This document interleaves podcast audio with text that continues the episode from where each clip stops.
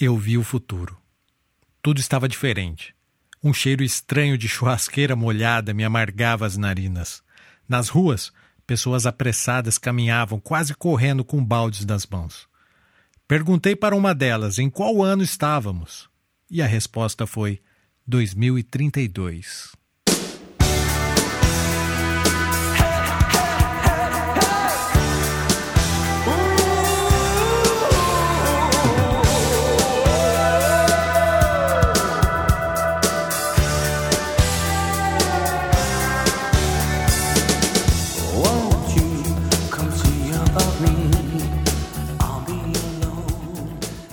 2032?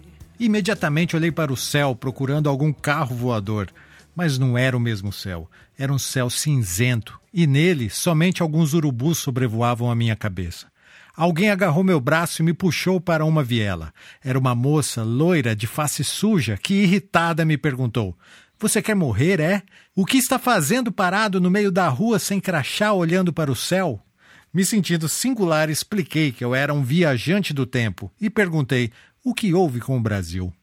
Olhando para os lados e sussurrando, ela começou a me explicar. Esse caos começou em 2018, com a primeira paralisação dos caminhoneiros. Pessoas simples, indignadas com a corrupção, foram às ruas pedir o fim da democracia e a volta do regime militar acreditavam que os militares derrubariam o presidente, ajustariam o preço da gasolina e devolveriam o poder ao povo. Mas uma vez lá, os militares nunca mais saíram do poder.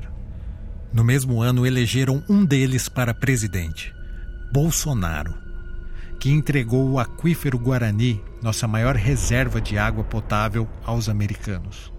O pouco de água potável que sobrou está nas mãos dos banqueiros que vendem a preço de ouro mas essa noite choveu e estamos estocando a água da chuva.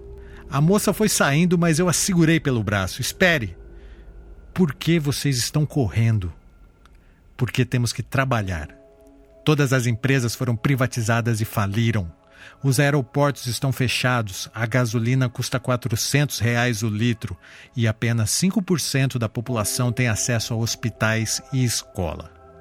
O restante, nós, os brancos, temos que trabalhar nas fábricas de armas em troca de comida, enquanto os negros e nordestinos foram enviados para os campos de mineração.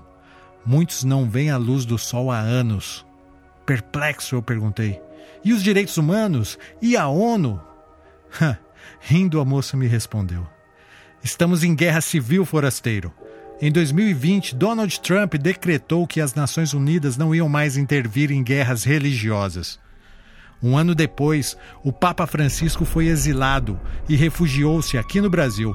Ele fundou a nova Ordem Católica, que lutava por ideais igualitários entre pobres e ricos e desafiava o regime militar. Então, o pastor Silas Malafaia, braço direito dos militares, declarou guerra aos católicos pois as igrejas evangélicas, com seus discursos pró-ditadura, perdiam mais fiéis a cada dia. O pastor Silas Malafaia, com o aval dos militares, mandou matar Francisco. E, como prova de sua supremacia, exibiu sua cabeça no altar do Templo de Salomão. Isso causou a ira dos católicos, que passaram de pacíficos para terroristas, queimando as igrejas evangélicas.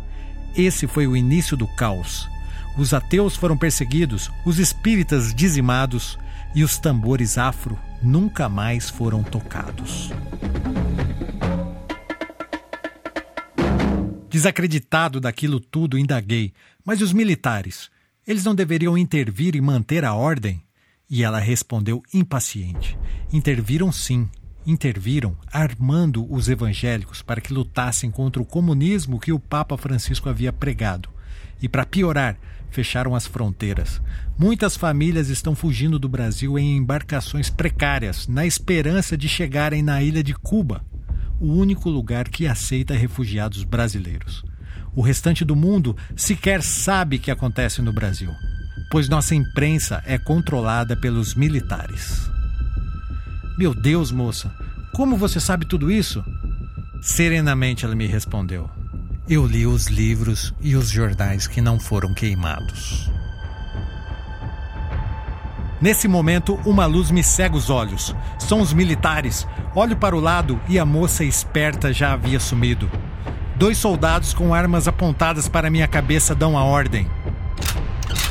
Mostre seu crachá de identificação.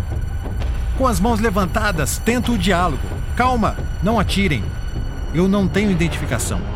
Acabei de acordar em 2032. Sou um viajante do tempo tentando entender o que aconteceu com o Brasil. Após uma pequena pausa, como se tentassem absorver aquilo que eu acabara de dizer, um diz ao outro: Achei que os petistas estavam extintos. Deve ser só um maconheiro. Atire.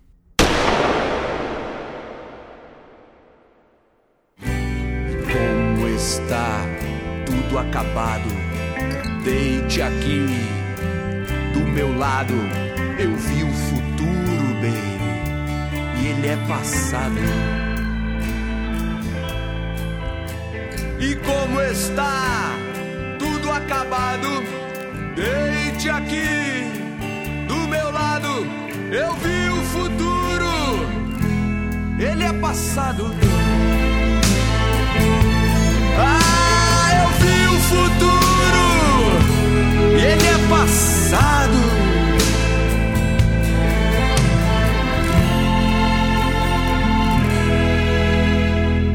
Gilson De Lázari. Essa foi mais uma matéria falada do NH News, publicada originalmente no jornal A Tribuna NH. Para quem gostou, lembro que você encontra essa e outras matérias faladas no meu blog. É só digitar no Google blog do Gilson De Lázari que você encontra. Valeu, até a próxima.